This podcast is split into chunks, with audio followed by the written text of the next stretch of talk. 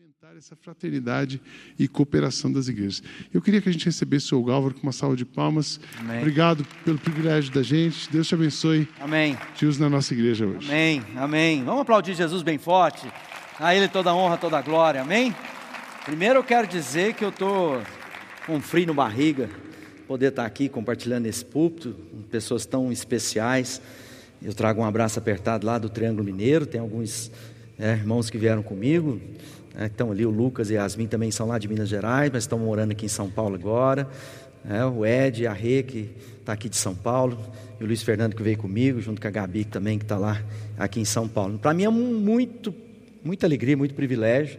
E eu queria começar, já que a gente está falando de revival, né, ou avivamento, é, eu falo que no Brasil a gente, é, nesse, nas últimas quatro décadas, né, 90, que foi esse despertamento, crescimento da igreja brasileira nessas últimas décadas, é uma coisa pujante e difícil de encontrar é, um movimento tão, tão, por tantas décadas como nós estamos vivendo no Brasil. E, e é um momento importante da gente entender o que, que Deus está promovendo nesses dias, né? Eu sou muito otimista porque a igreja é de Jesus. Amém? Às vezes a gente, tudo que a gente vê não é igreja, mas a igreja está aí, no meio de tudo isso que a gente vê. Então é importante a gente entender qual o nosso papel nesse momento.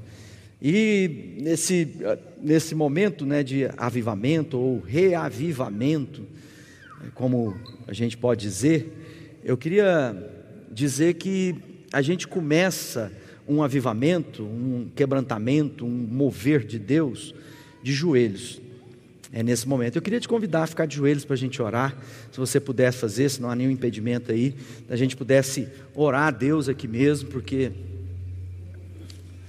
Pai, nós estamos reunidos aqui como família, porque um dia o Seu amor entrou na nossa vida e mudou a nossa história. Nossos olhos foram abertos para conhecer qual seja a Sua boa, perfeita e agradável vontade para a nossa vida. E aqui estamos nós, prostrados, porque sabemos que a obra do Senhor, o mover é do Senhor, o tempo é do Senhor, e nós estamos aqui para ouvir a tua voz e obedecer.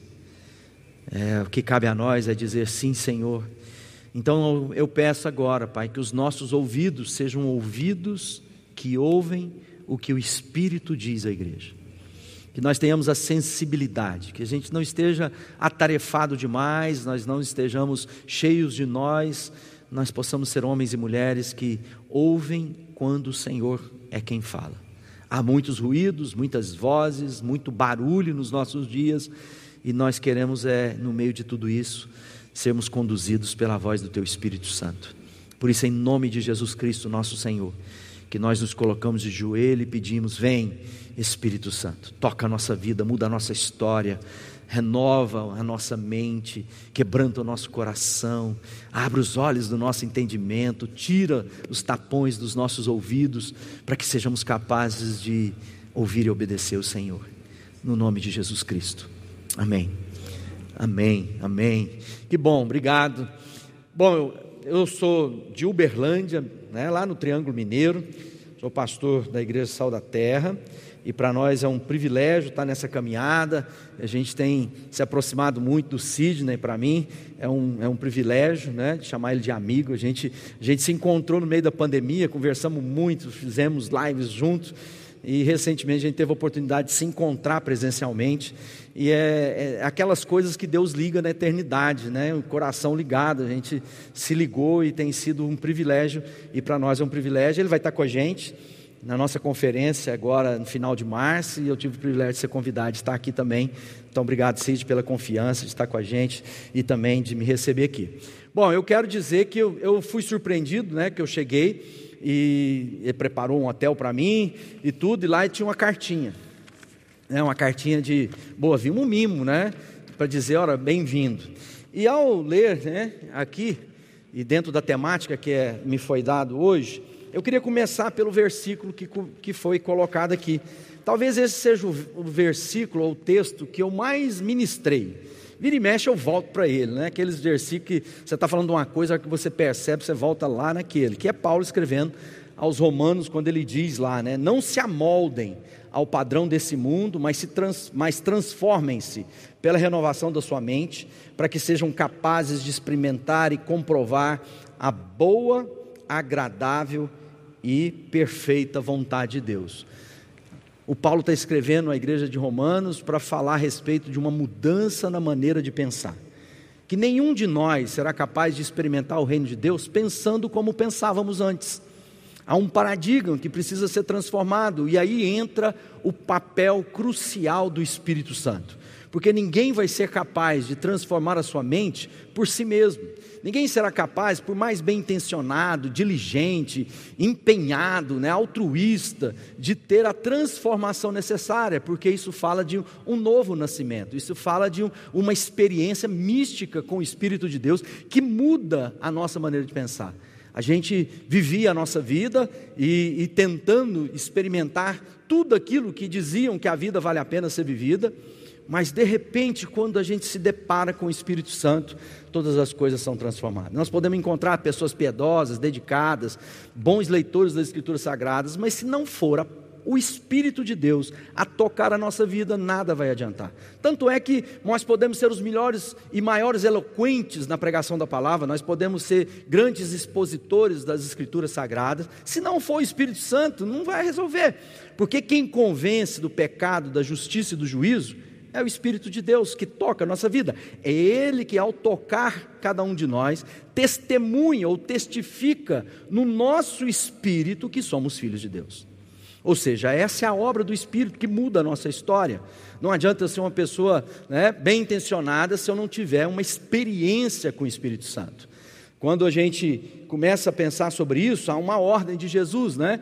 Lá em Mateus é a grande comissão. E, e, muitas vezes, quando a gente fala sobre isso, é incrível que boa parte né, dos cristãos, dos crentes, dos que se dizem discípulos de Jesus, desconhecem aquilo que é a grande comissão de Jesus. Ou seja, um comando para a vida de nós. E essa, é, talvez as pessoas façam isso é, é, é, de forma intuitiva, mas eles não entendem uma ordem como uma convocação à missão de Deus. Não é o meu propósito, a minha forma de fazer, é a missão de Deus que temos o privilégio de nos engajarmos aquilo que Deus está fazendo e privilégio de sermos chamados para a obra que o Senhor está fazendo. E essa está lá em Mateus 28, quando ele diz, né? Portanto, ide, fazei discípulos de todas as nações, batizando em nome do Pai, do Filho e do Espírito Santo, e ensinando a guardar todas as coisas que vos tenho ordenado, e eis que estou convosco até os dias da, da consumação dos séculos. Ele está dizendo: olha, há uma ordem. E aqui entra uma figura importante, ele fala que a gente vai batizar em nome do Pai, do Filho e do Espírito Santo. Em Atos, no capítulo 2, é, é, no capítulo 1, é importante lembrar que a, a bênção de Deus, ou o propósito de Deus, sempre foi para todas as famílias da terra. Israel se perdeu nisso, quando muitas vezes lá pensava, né? e nós cristãos, muitas vezes nós os crentes, também começamos a nos encher de vaidade, de presunção, quando a gente diz, eu sou povo exclusivo de Deus, sou nação santa, que Pedro escrevendo, e é um fato, mas muitas vezes a gente não está falando isso como entendimento de nação sacerdotal. Israel era a nação sacerdotal para todos os povos, e isso é o papel da igreja nos nossos dias. Mas aqui ele está dizendo: olha, vocês devem ir por todas as nações. Mas num determinado momento, Jesus preparando, falou assim: mas não devem ir, até que. Há um propósito que, por mais que a gente tenha intencionado, bem intencionado, cheio de vigor, Jesus sabe que nós não podemos fazer essa obra sem que Ele esteja conosco. Por isso que lá no capítulo 8, o primeiro, do verso 8, quando Jesus diz, né, mas recebereis poder ao descer sobre vós o Espírito Santo e serei minhas testemunhas tanto em Jerusalém como na Judéia, Samaria, até os confins da terra. Ou seja, nós estamos vendo que a missão de Deus só pode ser feita quando o Espírito de Deus nos empodera, quando o Espírito de Deus toma a nossa vida, quando o Espírito de Deus nos conduz nas escolhas diárias da nossa existência. Isso não tem a ver é, apenas com aparência, isso tem a ver com uma transformação de identidade, quem nós somos. E agora, entendendo quem somos, isso agora, o sobrenatural da nossa vida age naturalmente. Isso não é a obra do homem natural, mas do homem que foi tocado pelo sobrenatural e que, portanto, daí para frente, vive o sobrenatural naturalmente. porque agora os olhos do entendimento foram abertos, agora o propósito de Deus fica mais claro para a nossa vida. Quando a gente fala sobre é, o Espírito Santo, eu quero ler alguns textos, e lá em Gálatas, no capítulo 5, eu vou ler daqui a pouco, mas aqui em Efésios, no capítulo 1, diz assim: O Espírito Santo é a garantia de que receberemos o que Deus prometeu ao seu povo. Isso dá certeza de que Deus dará liberdade completa aos que são seus. Portanto, portanto louvemos a glória. É, esse poder é, não é apenas para potencializar os nossos desejos e apetites, ou a nossa forma, ou o espinafre apenas lá do Popeye. Isso tem um, uma, um propósito né, de entendimento, de selo, de garantia, de penhor né, de, de, de, de, lacrar nossa vida naquilo que é o propósito de Deus. Né? Mateus 28, lá no, no, texto que eu li, fala: toda autoridade me foi dada, portanto, fazei discípulos. Fazer isso, né, porque a autoridade foi dada a todos, a todos nós. Agora, eu preciso e eu só posso fazer a obra de Deus quando eu tenho a convicção daquilo que eu sou em Deus, daquilo que Deus tem na minha vida e na sua vida. Ninguém pode dar o que não tem. Então nós precisamos compreender. Uma vez eu estava numa viagem que a gente fez para Israel e e lá naquela ocasião, Deus me levou a, a, compartilhar com os irmãos que estavam conosco, e eu comecei a ficar incomodado das conversas que a gente estava tendo, e eu comecei a perceber que as pessoas, por mais bem intencionadas, elas não entendiam bem o Espírito Santo. Porque muitas vezes a gente fala que o Espírito é como fo é fogo, é água, é vento, mas ele não é fogo, água e vento. Ele é como fogo, água e vento. São atributos que revelam um pouco daquilo para a gente compreender o Espírito Santo. Mas o Espírito Santo é uma pessoa. E nós somos o povo do Espírito. Nós somos o povo da comunhão, e a comunhão só se dá pela presença do Espírito Santo. Ou seja, nós estamos ligados uns aos outros, não pela metodologia que nós somos capazes de fazer, pelos propósitos ou as tarefas que fazemos juntos, mas porque agora comunica na minha vida com a vida daqueles que também têm o mesmo Espírito, coinonia. A presença maravilhosa do Espírito que nos faz lembrar e que nos faz reconhecer uns aos outros como família de Deus. Um testemunho invisível. Mas é interessante que muitos cristãos ainda não entenderam. Talvez eles tenham boa, bom entendimento para falar a respeito de quem é o Deus Pai. É o Criador. A gente fica bem claro isso. Quando a gente fala de Jesus, é óbvio, mudou a história, marcou os dias, contamos os dias a partir do nascimento dele nos dias de hoje.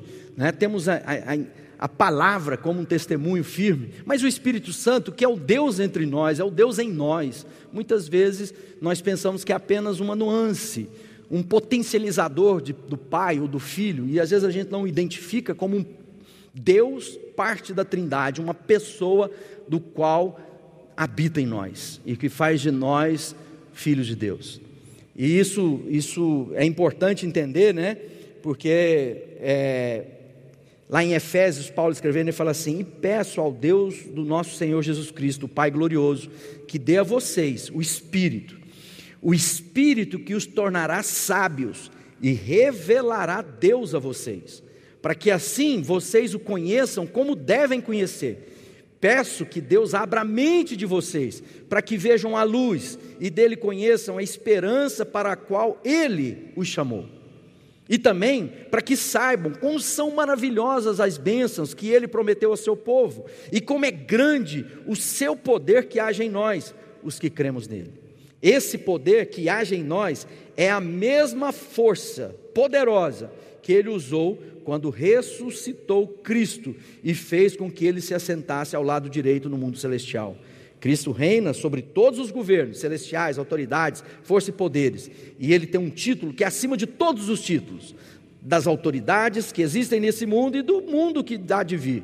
Deus colocou todas as coisas debaixo da autoridade de Cristo e deu à igreja como único Senhor de tudo. A igreja é o corpo de Cristo, ela completa Cristo, o qual completa todas as coisas em todos os lugares. E é interessante que é esse o poder. Nós cantamos há pouco, né, que ele não está lá no túmulo, que ele que quem é que foi a força poderosa? O Espírito de Deus. Aquela mesma força que ressuscitou Jesus é aquilo que está na minha vida e na sua vida. É aquele mesmo poder que operou o ressuscitar de Jesus, é, a mesmo, é o mesmo poder que hoje opera na nossa vida a transformação do nosso pensamento, para que a gente possa contemplar quem de fato Deus é. Muita gente não está conseguindo entender Deus porque falta a inspiração do Espírito Santo, falta a experiência vívida, presente, pessoal com o Espírito Santo de Deus. Eu estava contando lá em Israel e comecei a perceber, e aí eu li esse texto de Paulo lá no capítulo 19, quando diz assim: Enquanto Apolo estava na cidade de Corinto, Paulo viajou pelo interior da província da Ásia, chegou a Éfeso. Ali encontrou alguns cristãos e perguntou: Quando vocês creram, vocês receberam o Espírito Santo? E eles responderam: Nós nem mesmo sabíamos que existe o Espírito Santo. Então, que tipo de batismo vocês receberam? perguntou Paulo. Batismo de João Batista, responderam. Então Paulo perguntou: João batizava aqueles que se arrependiam dos seus pecados, e também dizia ao povo de Israel que eles deviam crer naquele que havia de vir depois dele, isto é, Jesus. Depois de ouvirem isso, aqueles homens foram batizados em nome de Jesus. Paulo pôs as mãos sobre eles, o Espírito Santo veio sobre eles, e eles começaram a falar línguas estranhas e anunciar também a mensagem de Deus. Olha só, ali nós deparamos não com um povo que desconhecia, eram discípulos que haviam sido evangelizados, que estavam vivendo a vida, tentando seguir os passos do Mestre, mas que não haviam tido um encontro, não tinham sido iluminados, não tinham sido impactados pelo Espírito Santo. Aliás, eles estão dizendo que nem mesmo eles sabiam que existia o Espírito Santo. E muitas vezes, infelizmente, nós temos visto muita gente dedicada que desconhece quem o Espírito Santo é. Porque talvez pensa que ele é aquela pomba, é um símbolo da presença de Deus, é uma força né, que vem em mim. Não, é uma presença da Trindade na minha vida. Talvez seja por isso que hoje em dia o que mais é atacado pelos próprios quentes são os crentes que falam dos crentes que são diferentes daquilo que eles são. E talvez seja por isso que Deus disse, né, que pecar contra o Espírito Santo é algo muito grave. E a gente fica pensando, como eu posso pecar contra o Espírito? Talvez seja quando a gente peque contra a comunhão. Porque se esse é o ministério esse é o ministério do Espírito, a comunhão dos irmãos, é a identidade de ser um em Cristo, mesmo com aqueles que são diferentes de nós. Não é quem tem família grande sabe as diferenças entre irmãos, irmãos, primos, amigos que estão ali dentro da família. Então eu tenho que ter entendimento quem é o Espírito Santo, e o Espírito Santo está presente desde lá do início. Se a gente for olhar lá no criação, né, o Espírito de Deus pairava sobre a face do abismo. Tudo aquilo que Deus faz é pela palavra e o poder do Espírito Santo. Então eu preciso de palavra para que o Espírito possa moldar a minha vida. Qual tem sido a sua relação com o Espírito Santo? Quando a gente está falando de avivamento, né, pastor Cid estava dizendo para quem e para quê. Então muitas vezes eu quero empoderamento de Deus, para quê que eu quero que Deus esteja na minha vida para que eu possa derrotar aqueles que eu penso ser meus inimigos. Tem um livrinho meu ali que chama é, Batalha Diária. E eu, eu escrevi esse livro depois que uma vez que eu fui na Espanha e tive a oportunidade de ir numa tourada. E aquilo me entregava muito, como um touro de quase meia tonelada perde numa batalha campal por um touro, para um, te, um toureiro de 50 quilos. É desproporcional, o touro esbarrar nele, ele atropela. Mas como é que o touro é derrotado? Porque ele é enganado, ele é ludibriado, ele é fatigado. E o inimigo usa contra a nossa vida, porque nós, não tendo discernimento, começamos a usar a força que temos na direção errada. O toureiro só vence porque o touro pensa que o inimigo dele é a capa. Então ele desfere todo o vigor toda a força, todo o empenho contra a capa. Mas a capa é a ilusão para que o touro seja conduzido ao seu algoz. É de maneira que ele vai trazendo o touro, de maneira que, quando ele estiver tão próximo, mas tão próximo, a espada entre e entra no lombo do touro assim, e alcança o coração, por isso que ele vai trazendo o touro, de maneira que o touro venha do lado do coração para ele, ele enfia a espada, e o touro cai em cima da espada, ele não, não se move mais. O inimigo, muitas vezes, está tomando vantagem sobre a vida dos crentes, dos discípulos de Jesus, porque os discípulos de Jesus não têm agido com o discernimento do Espírito Santo. Eles estão sendo motivados por aquilo que enxergam naturalmente. Eu estou preparando uma série que é Matrix, né? O real no mundo metaverso. Uma reflexão filosófica à luz das Escrituras Sagradas a respeito da do ilusão, né? da vida de ilusão, aquilo que a gente vê e a gente aprendeu na escola que o, o, o real é o que eu posso tocar, é o que eu sinto, é o que eu vejo. E a Bíblia diz que não é isso, né? que o que se vê é passageiro, o que não se vê é eterno. Então nós vivemos num mundo de ilusões que está entrando para outras ilusões, camadas de, de ilusões, para ludibriar e sequestrar o coração humano. Cada vez mais nós estamos vendo fantasia dentro da fantasia, dentro da fantasia. E o que, que o inimigo faz? Mantém as pessoas escravas, porque elas não têm o seu entendimento iluminado. E quem é que ilumina o meu, meu, meu pensamento? É a oração. Oro para que os olhos do vosso entendimento sejam abertos. Mas quem é que será capaz de fazer isso? O Espírito Santo. É Ele que testemunha. Ele que abre os meus olhos, Ele que me conduz, Ele que testemunha, Ele que quebra as barreiras, Ele que me traz a consciência do meu pecado e da escolha que eu tenho de dizer. Quando Ele diz, não, aí não vá, vira aqui, vira lá, ou seja, alguém que ouça. Um personagem das Escrituras Sagradas, gente como a gente, mas que tem uma virtude muito forte: Abraão. Me chama a atenção de Abraão porque o Abraão era um homem que, se a gente estivesse escrever na Bíblia, a gente evitaria de colocar várias coisas que o Abraão fez lá, porque ficou ruim para o nosso pai da fé. Mas o Abraão tinha uma virtude, ele era obediente, ele reconhecia a voz de Deus quando Deus falava com ele. Ele dizia, sai, ele saía. Ele diz, pega o menino, ele pegava mata o menino, ele ia matar. E matou no coração dele, de fato. Quando ele diz não mate, ele não matou. E aí, o que me chama atenção é como alguém é tão sensível ao ponto de ouvir o que o Espírito está dizendo. Muitas vezes nós ficamos. Estou escrevendo um, um, livro novo e eu pus uma palavra lá que eu, é uma coisa bem mineirês, barrigano. Sabe o que, que é isso? procrastinar, deixar para depois. Meu avô falava isso. Menino, para de ficar dando barrigada nessas coisas, para de empurrar com a barriga. Né? O Abraão não fazia isso. Se você pegar lá, fala, pega seu filho, filho que tu amas. Aí diz assim: no outro dia, Abraão levantou, pegou seu cavalo, seu cavalo, sua montaria lá e foi para a direção que Deus tinha para mostrar para ele. Você é capaz de ouvir o Espírito Santo quando ele diz? Ou você é daquele, quando ouve a voz, fala, ah, tem que ver, vou convocar uma, uma, uma oração, vamos fazer 40 dias para a gente ouvir se é de Deus mesmo. O Abraão não tinha dúvida, Deus falou com ele, ele sabia que era a voz de Deus. Sabe criança? Quando tem muitas crianças, fala assim, filho! Ele fala, ah, meu pai está me chamando. No meio de tantas vozes. A gente, quando era criança, era assim, não é? Na minha época, a gente brincava de futebol na rua lá na minha cidade, né? Marcava, os carros paravam, vinha devagarinho para a gente estava brincando na rua. Hoje os carros passam em cima, rouba a bola, não tem jeito mais, não tem mais jeito de fazer isso. Mas naquela época era assim, às vezes a gente estava lá, só vinha a mãe de alguém e dizia, filho, ele estava no meio do futebol e falava assim, ó, oh, tchau gente, minha mãe está me chamando. Ele já sabia, não viu, mas ele era capaz de ouvir o que o Espírito diz. Quando a gente então entende isso, que o Espírito de Deus se move desde sempre, como terceira pessoa da Trindade, eu preciso agora me atentar.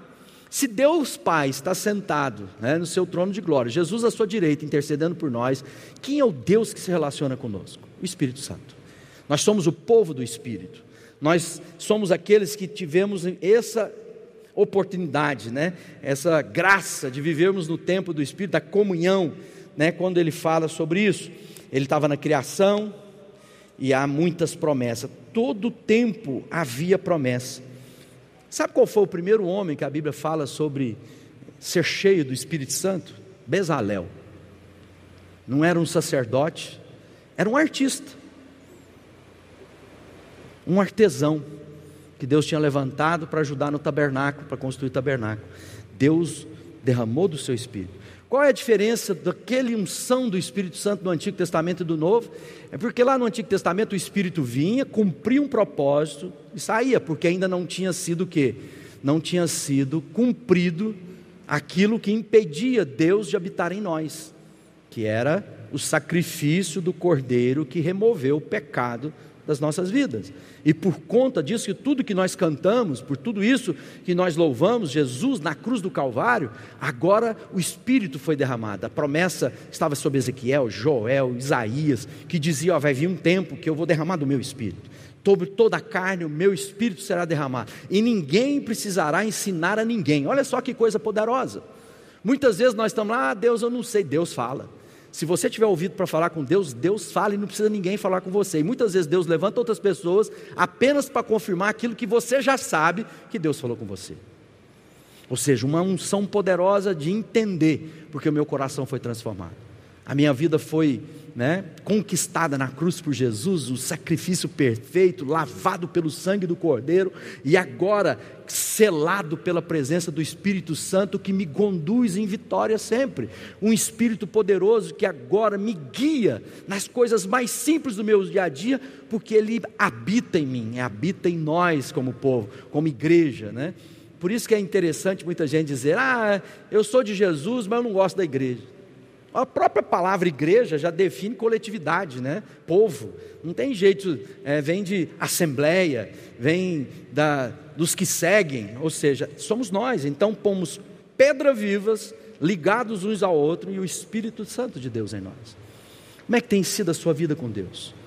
Qual tem sido a sua relação com o Espírito Santo? Quando foi? Porque aqueles discípulos lá do Apolo diziam: Bom, nós estamos aqui, estamos vivendo a Cristo, mas não sabíamos quem é Jesus. E eu me lembro que a gente estava em Israel e a gente conversando sobre isso, e as pessoas, algumas religiosas, né, porque não, não era da igreja, eram amigos de amigos, que foi na caravana, e as pessoas devotas, pessoas sinceras, mas que de fato não tinham entendido. Volto lá para Paulo, no Romano, quando ele diz: se você não transformar a sua maneira de pensar, você não será capaz de experimentar a boa, perfeita e agradável vontade de Deus para sua vida. Isso tem a ver com nascer de novo, nascer da água para o Espírito. É uma presença do Espírito Santo. Aí, vamos ganhar as nações, vamos encher minha, minha mente, o meu coração, né? Dois símbolos fortes. Porque a batalha da nossa vida se dá na nossa mente, por isso que é renovação da nossa mente, e ao mesmo tempo diz: de tudo na vida, guarda teu coração, porque é dele que provém a fonte da vida. E aí qual é o papel do Espírito? Selo. A presença que me guarda, a presença que o inimigo não pode mais agir contra mim, porque agora eu fui selado. O que é selo? É, então aqui tem um, uma água e o selim. Então, é, por que, que essa garrafa está cheia? Por que, que eu não consigo deformá-la? Por que, que eu não consigo deformar? Porque é frágil. Essa garrafa é frágil. Se eu colocar a água que está fora, Né? O que, que acontece? Se eu apertar, eu vou deformar. Mas não adiantava ela estar apenas cheia, porque se ela não tivesse o que? Selada, eu teria sido deformado. E como a gente é deformado? Muitas vezes pelas dores da vida, pelos embates, pelos desacertos, pelos temores, pelas angústias, pelas relações. Quem mais magoa a gente? A Bíblia diz que os nossos inimigos seriam da nossa própria carne. Quem tem mais poder de ferir meu coração? A pessoa que eu mais amo, a minha esposa. Porque ela me conhece como eu sou, as palavras dela têm importância para mim. Então, nesse embate próprio da vida, do amar, amar dói, amar machuca. Porque quando a gente não ama, a gente não se importa com nada, mas quando você ama, quem é que é pai ou mãe? A gente passa a sofrer as dores dos filhos. Né? Eu estava vendo um teste psicológico e, e lá diz que um amigo, muito amigo chegado, quando o amigo é ferido, o amigo sofre como o outro a mesma dor. Você sofre junto igualmente. Então isso vai o que? Deformando a minha vida. Eu preciso estar o que? Cheio do Espírito Santo, lacrado pelo Espírito Santo, para que nos embates da vida eu não seja deformado. Por isso, a minha experiência com o Espírito Santo me resguarda a sanidade. A presença do Espírito na minha vida ilumina meu pensamento de maneira que as dores próprias do viver não me destruam. E aí no final, essa presença maravilhosa do Espírito consola. Por isso que Jesus diz: Eu vos enviarei o Consolador, aquele que guarda. Né? Quando a gente olha para as Escrituras e a gente diz: Olha, você vai receber. Lá naquela época do Antigo Testamento, né, esse espírito que vinha, saía, a gente viu lá sobre Saul, várias coisas, a promessa de Joel, como eu disse, quando Deus diz: "Derramarei o meu espírito sobre todas as pessoas". Isaías em 59 diz: "Essa aliança que vou fazer com vocês, o meu espírito lhes darei". Aí Ezequiel diz: Darei um novo coração e porei em vocês um novo espírito, porém o meu espírito. Ou seja, Deus comunicando a virtude da presença dEle, nos tornamos agora né, movidos, cheios do Espírito Santo. Isaías 32 diz: Deus derramará sobre nós o seu espírito, então o deserto virá em campo fértil, as terras cultivadas darão melhores colheitas. E Jesus, falando do Consolador, ele diz: Ele vos dará outro Consolador, a fim de que esteja para sempre convosco. Esse selo maravilhoso, né? Olha só, lá no Éden, Deus se encontrava, olha só que coisa, como nós somos inconstantes. Quando a gente vai ler a Bíblia, diz que Deus se encontrava com Adão e Eva toda virada do dia. Bastou um dia para o outro para a serpente iludir a Eva e o Adão cair na armadilha de estar com ela naquele engano e depois se esconderem de Deus. Ali foi quebrado um vínculo de ligação. Quando Deus promete que faria a obra, ele precisava agora de uma garantia que quando o perdão, o sangue do filho, aquele que, o cordeiro que tinha sido sacrificado antes da fundação do mundo, fosse completada na plenitude dos tempos, e agora Deus não podia nos deixar sozinho mais. Porque se ele nos deixasse sozinho, provavelmente a gente se afastaria dele de novo. O que, que Deus faz? Garante: eu vou agora colocar o meu espírito. Eu não estarei com vocês do lado de fora da vida de vocês. Eu vou escrever no coração de cada um de vocês. Agora vocês não vão em um lugar para me encontrar. Agora o adorador adorará em espírito e em verdade, porque aonde ali estiver, ali estará o Pai. Ou seja, o Espírito da verdade, o Espírito da promessa nos selou. Se você quer viver um tempos de avivamento, é a chama do Espírito. Mas também fala que muitas vezes é nosso pecado, a nossa arrogância, a nossa presunção, ele diz: olha, não extinguais o Espírito. Ou seja, mantenha a chama. E como é que eu mantenho a chama do Espírito? Palavra de Deus, oração, comunhão, vida comunitária, né? entrega, consciência de missão, consciência de propósito, consciência do para quem e para quê, né? o de quem. É, eu adoro, eu adoro ao Deus e eu faço por Ele e eu manifesto a minha vida de devoção a Deus amando as pessoas. Há um propósito de Deus. Quando a gente está aqui nesse lugar, quando a gente se saiu, né? Talvez, porque que que, que te trouxe aqui hoje? Dia chuvoso, conturbado, desejo de coisas mais de Deus, da presença de Deus. E sabe que tudo que Deus precisa de desejo. De vez em quando me me surpreendo quando Jesus fala assim: um homem cego, Jesus vira para ele e fala assim: o que, que você quer que eu te faça? Parece que Deus quer que a gente verbalize algumas coisas.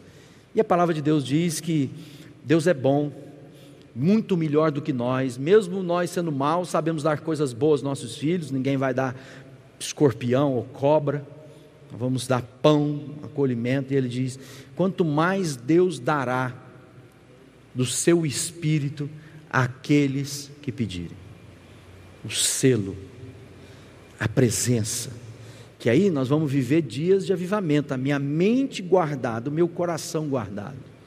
Porque às vezes, amado, nós estamos confiando demais na nossa razão. Nós colocamos palavra na boca de Deus porque a gente faz um raciocínio e diz: não, Deus vai ser desse jeito. Não, é a palavra de Deus. Por isso que é importante que esse livro não se afaste, que você medita. Quanto mais eu encher meu coração da palavra de Deus, quanto mais eu tiver vida com a palavra de Deus, eu meditar nela, mais o Espírito tem matéria-prima para nos conduzir em toda a verdade. O Espírito de Deus te trouxe aqui essa noite, porque Ele quer remover coisas da sua vida, palhas. Muitas vezes Ele está emoções tóxicas é, muitas vezes a nossa mente está cheia de pensamentos de destruição, porque foram sementes que o inimigo, o próprio Satanás, o diabo, está lá colocando para te derrotar. Mas se eu tenho o Espírito Santo de Deus, eu trago a memória que me dá esperança, porque eu posso olhar, ver, sentir, dizer, mas eu não vivo pelo que eu sinto, eu vivo por aquilo que eu creio, aquilo que o Espírito comunica de virtude à minha vida. Deus nos trouxe aqui essa noite porque Ele quer mudar a nossa história. Deus nos trouxe aqui essa noite porque de alguma forma Ele quer encher nosso coração de uma virtude que ainda não experimentamos, porque é uma força motriz crescente. É uma luz que brilha como essa cada dia mais, ou seja, a minha experiência de ontem me preocupa muitas vezes aqueles irmãos que você fala assim, conta a benção, irmão. E ele fala assim, pois é, há 15 anos atrás. Eu me lembro há 12 anos atrás, mas e hoje? Sabe o que, que gera pessoas assim? Saudosista. Sabe o que é uma pessoa saudosista? Provavelmente alguém que está vivendo dias muito ruins, rasos, e ele lembra de dias de experiência no passado e tem sempre a vontade de voltar para aquele lugar. E Deus diz: Não, seu passado, esquecendo-me das coisas que para trás ficam, e aí está falando muitas vezes de coisas que estão me aprisionando, e pode ser bênçãos que me aprisionam lá e eu não me abro para aquilo que é o novo de Deus na minha vida. O meu futuro está na mão de Deus. Então, o dia para nós é o dia que se chama hoje. Deus te trouxe aqui hoje para falar o seu coração, para mudar a minha história, a sua história, para que juntos possamos ter experiência da coinonia de Deus, esse fogo que enche o nosso coração de paz e de esperança. Como é que anda a sua vida? Quem tem falado ao seu coração? A quem você tem dado ouvidos? É o Espírito Santo? Que comunica virtude? Você reconhece a voz do Espírito quando ele fala? Ou nós estamos fechando o nosso coração? Porque estamos sentindo outras coisas.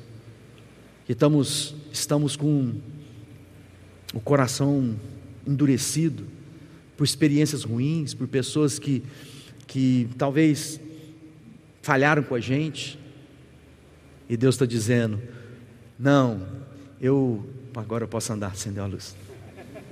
Eu ia voltar para o foco. Então eu quero te dizer que avivamento. Eu, eu, quando eu morei, eu fui missionário na Escócia. E se tinha uma palavra que eles estavam lá, e a gente foi muito, a gente viajou muito por todo o Reino Unido, País de Gales, Irlanda, Inglaterra, Escócia, ministrando em congresso, uma série de coisas, o que tudo que eles queriam era revival. Era uma oração por avivamento. E por vezes nós chegávamos em alguns lugares e eu falava assim para eles: não há mais nada no céu. O que, que tem no céu a mais? Deus não reteve nada. Tudo que tinha no céu já nos foi dado. O Espírito Santo já foi derramado. A palavra de Deus está aqui. E o que, que Deus está esperando? Um coração sincero que ouve a voz do Espírito e coloca em prática. Há um momento especial de Deus, de fato. O Brasil está vivendo uma coisa. É interessante que a gente encontra comunidades de brasileiros, africanos e latinos, despertamento espirituais, aonde essas comunidades estão. A gente pode andar em outras nações e ver que dentro desses grupos étnicos tem um momento de Deus. Talvez seja um despertamento para que a gente entenda que, como confins da terra, nós somos o último o último continente colonizado, né, das grandes navegações, ou descoberto, né, como os livros de histórias dizem. E a Bíblia diz que seria até os confins da terra. Mas depois a gente tem um reverso, né, que é dos confins da terra de volta para Jerusalém. Então há um despertamento para que eu e você compreenda que somos agora os responsáveis para levar a mensagem que transformou a nossa vida que mudou a nossa história e que agora vai mudar a história de muitos povos. Para isso eu preciso de quê? Um homem e uma mulher, ou uma mulher entregue nas mãos de Deus. Você quer entregar sua vida nas mãos de Jesus hoje? Você quer hoje dizer ao Espírito, Espírito Santo, eu me rendo. Eu não vou resistir mais. Quero me prostrar e eu quero dizer que eu me entrego a Ti, que eu me rendo à Tua presença. Porque muitas vezes nós estamos, ao invés de cada vez mais rendidos aos pés de Jesus, nós estamos mais presunçosos na nossa religião. E Deus diz: Olha, Deus resiste ao soberbo, mas Ele dá graça aos humildes. Há muitas coisas que Deus pode fazer na sua vida, no meio da sua parentela, no meio dos seus amigos. Você é a luz que brilha, você é essa tocha que o Espírito Santo reflete por onde quer que você for. Você é esse bom perfume que traz, né, traz cheiro, aroma suave por onde você passa. Você é o homem a mulher cheio de poder para discernir espíritos malignos, para curar os enfermos, para libertar os cativos, para expulsar os demônios, para anunciar o ano aceitável do Senhor. Você é esse e essa que Deus levantou para ser o brilho que ilumina os pensamentos e ideias, que traz luz àqueles que estão na escuridão. Você é esse homem, essa mulher que Deus trouxe para anunciar aos povos que é chegado o dia do Senhor. Mas é preciso homens e mulheres cheios do Espírito. Não adianta pessoas de cabeça cheia, eloquentes. Nós precisamos de pessoas rendidas ao Espírito Santo. Queria que você curvasse sua cabeça, fechasse seus olhos e por um instante agora pedisse a Deus: Deus, eu quero que a minha mente seja transformada. Eu quero que Conforme Gálatas disse, eu quero que a minha vida seja conduzida pelo fruto do Espírito: paz, bondade, mansidão, domínio próprio, alegria, retidão, amor, esperança, perdão, tudo aquilo que vem como parte da presença na minha vida. Ou seja, porque o Espírito está em mim, o que eu exalo, o que eu brilho, revela o Espírito que em mim habita. Pai, eu quero colocar as nossas vidas no teu altar. Eu suplico agora que o Senhor toque a nossa vida. E aqueles que chegaram aqui, Pai, cansados, sobrecarregados, abatidos, buscando no Senhor uma resposta, buscando no Senhor um caminho novo. Que o Senhor traga resposta para a vida dos meus irmãos e minhas irmãs.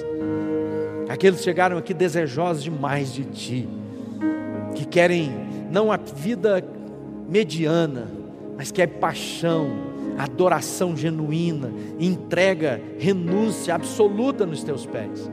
Homens e mulheres que entenderam, ó Pai, que a vida que vivem agora servem apenas para te adorar, para exaltar o teu nome, para glorificar Jesus Cristo.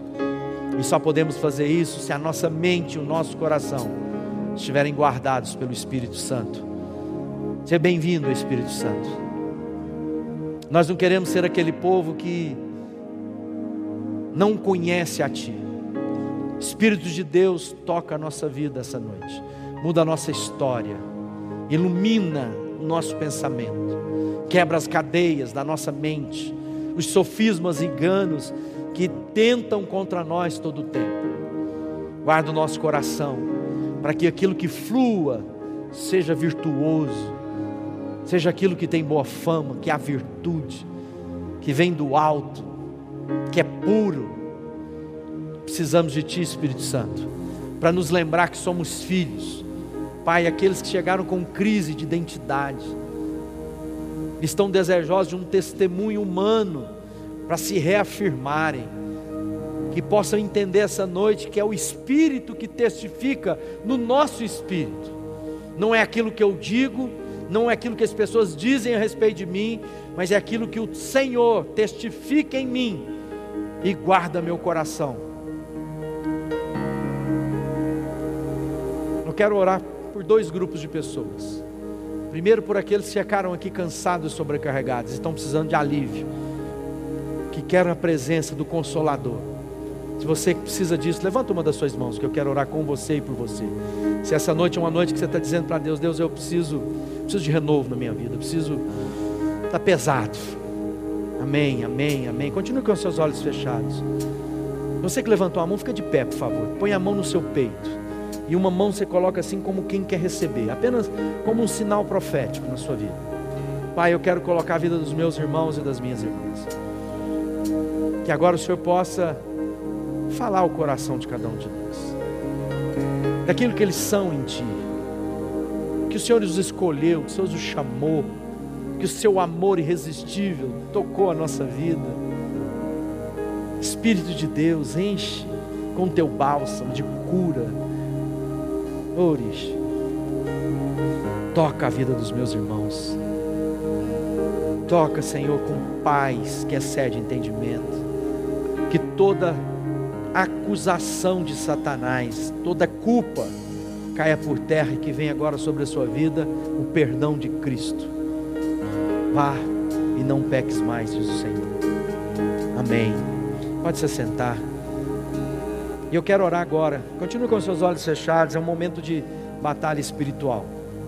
Aqueles que de fato querem renovo, os que esperam no Senhor, renovam as suas forças e querem uma experiência vívida com o Espírito de Deus, para poderem cumprir a missão de Deus.